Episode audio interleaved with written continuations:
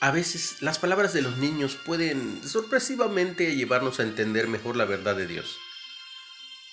Una noche, cuando mi hija era pequeña, le conté sobre uno de los grandes misterios de la fe cristiana, que Dios, por medio de su Hijo y el Espíritu Santo, habita en sus hijos.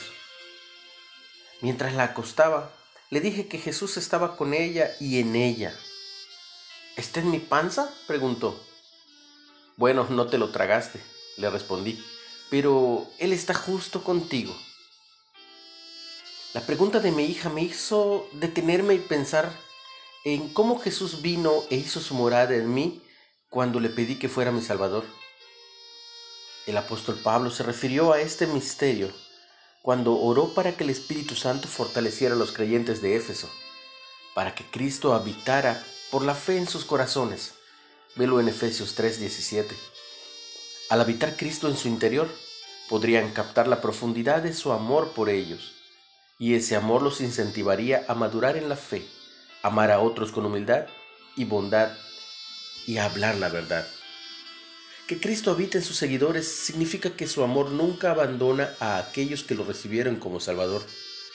Su amor que sobrepasa todo entendimiento nos arraiga en Él y nos ayuda a entender más profundamente cuánto nos ama. Como bien expresa lo que sí cantan los niños, si Cristo me ama. Dios, gracias por estar tan cerca de mí. Aunque a veces no te pueda ver, sé que estás muy cerca de mí. ¿Cómo te consuela que Cristo habite en tu interior? ¿Cómo te acerca a Dios saber que su poder te fortalece? Que si Él está contigo, nadie puede contra ti. Medítalo. Recibe un abrazo muy fuerte de tu amigo Jesús Ávila.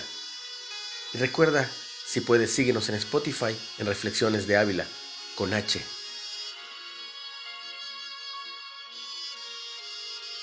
Reciban mucha bendición. En el nombre de Jesús.